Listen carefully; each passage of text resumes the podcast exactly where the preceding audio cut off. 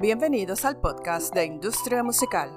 Yo soy Julia Hernández y este es el resumen de las noticias más relevantes para la semana que comienza hoy 19 de febrero de 2024.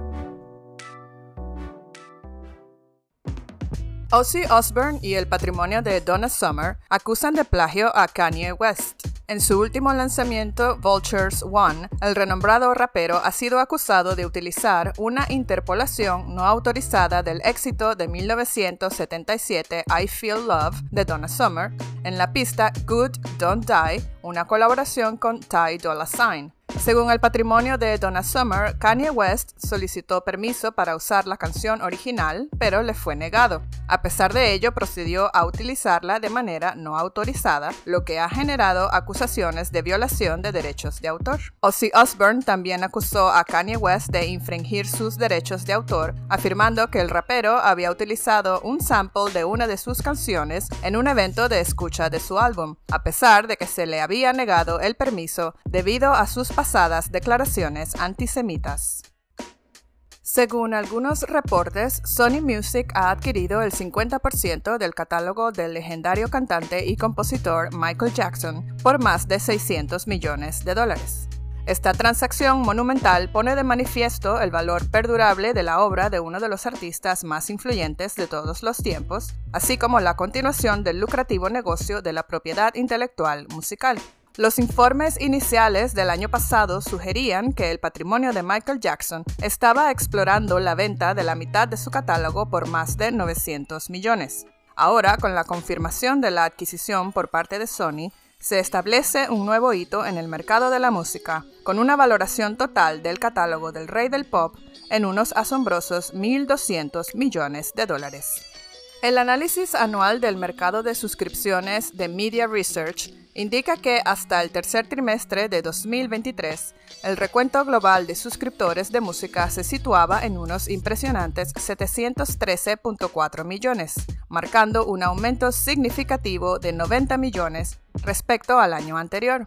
Este hito no es solo un número, significa un cambio notable en los hábitos de consumo de música de las personas en todo el mundo. La dominación de Spotify en la base global de suscriptores de música es innegable, con un sólido 31.7% de cuota de mercado al tercer trimestre de 2023. Apple Music, Amazon Music y YouTube Music siguen teniendo influencia, representando colectivamente el 65% del mercado global.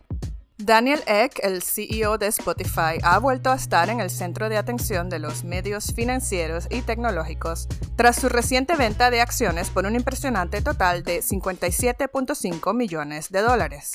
La noticia llega en un momento en que las acciones de Spotify alcanzan su precio máximo en las últimas 52 semanas en el mercado de valores, dejando a muchos inversores y observadores preguntándose sobre las implicaciones de esta movida estratégica. Esta venta reciente le sigue a la última hecha por Egg en octubre del año pasado, cuando vendió 400.000 acciones por un total de 64.2 millones de dólares. En total, Daniel Egg ha ingresado más de 121 millones de dólares vendiendo sus acciones en Spotify y hasta el momento continúa siendo su accionista mayoritario.